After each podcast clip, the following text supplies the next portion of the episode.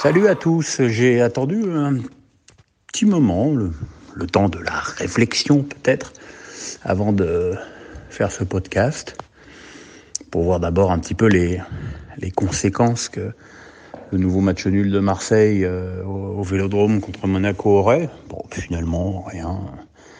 L'électroencéphalogramme est finalement aussi plat que la qualité de jeu de cette équipe. Même si effectivement il y a eu du mieux. Alors évidemment il y a eu du mieux par rapport au match précédent, parce que le match précédent c'était André Vieux, donc là on, a, on avait clairement touché le fond. Mais là on peut dire que Marseille, a, allez, on va être gentil, a bien joué, on va dire une heure, 50 minutes. Euh, dans une partie euh, contre une équipe qui, euh, même si elle s'est évidemment euh, considérablement renforcée déjà, est quand même encore 19e de notre championnat. Évidemment, l'ambiance était très compliquée. À la fin du match, les, les joueurs et le staff marseillais ont voulu aller discuter avec, le, avec les supporters. Ils n'ont reçu que des injures. Il y en a deux qui ont mangé tout particulièrement, c'est Amavi et, et Germain. Je pense que les, les insultes euh, sur Jordan à ma vie ont, dépassé le, le cadre de, du supportable.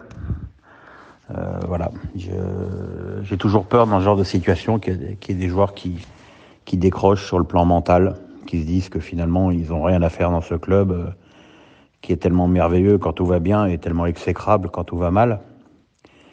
Voilà, euh, ce demi-bon match a offert peut-être un, un, tout petit peu de tranquillité. Je pense qu'il y avait tellement de supporters marseillais qui s'attendaient à ce que leur équipe perde que finalement le, le, ce match nul a été presque vécu comme une, demi-satisfaction. Maintenant, évidemment, dès le mercredi à Saint-Etienne, Marseille va se retrouver dans le dur, surtout que Saint-Etienne est bien en ce début d'année. Donc ce sera à confirmer. Mais bon, bien au-delà de Marseille, le, vrai problème de cette journée, ça a été euh, la. Enfin, la VAR, non, parce que la VAR, euh, c'est un, ce n'est ni plus ni moins qu'un système vidéo, mais l'exploitation qu'en fait euh, et qu'en font euh, nos amis les arbitres.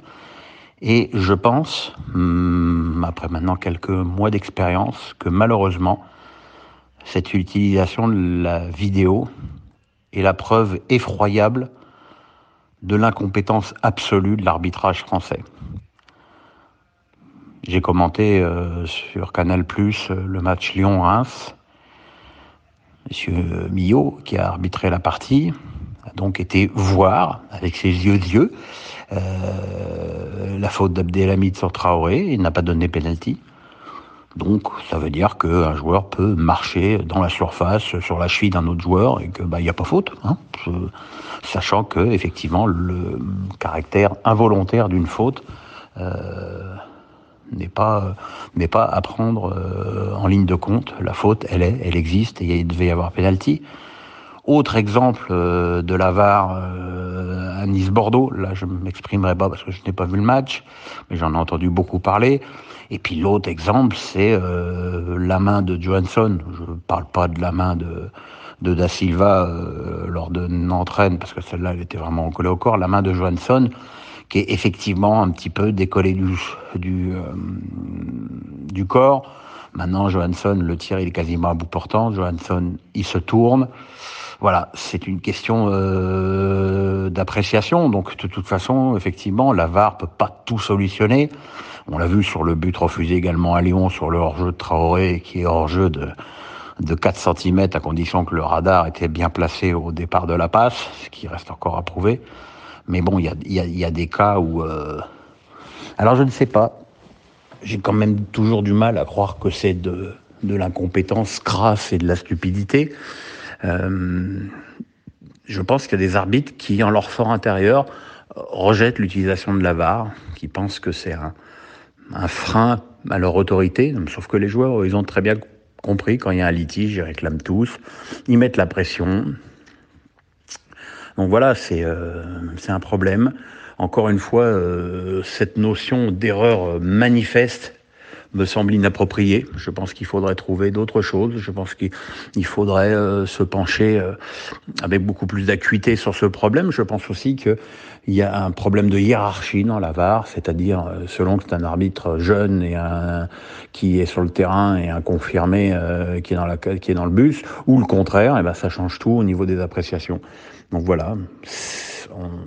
N'oublions pas que ça ne fait que quelques mois. N'oublions pas que ça a aussi euh, éviter quelques, quelques fautes. Euh, mais euh, depuis quelques semaines, est-ce que c'est un relâchement? Est-ce que c'est de l'incompétence? Je pense qu'il y a un petit peu des deux, malheureusement. Mais voilà, la VAR n'est pas l'outil et n'est pas utilisé comme il le devrait par beaucoup trop d'arbitres, faute de, de confiance de l'arbitre, sauf que les arbitres se sentent déjugés, euh, peut-être humiliés par cette utilisation, euh, parce que voilà, il y a des fois où ils vont même pas voir. Je pense à Monsieur Le Texier qui ne va même pas voir, le, même pas consulter la VAR sur le, la supposée faute de Tovin contre Strasbourg. Le même Monsieur Le Texier qui euh, ne va pas voir non plus la, la, la, faute de Lecomte sur Fekir lors de Montpellier-Lyon. Voilà. il y a encore beaucoup de travail, mais Attention, hein, le travail sans la bonne volonté, ça ne sert à rien.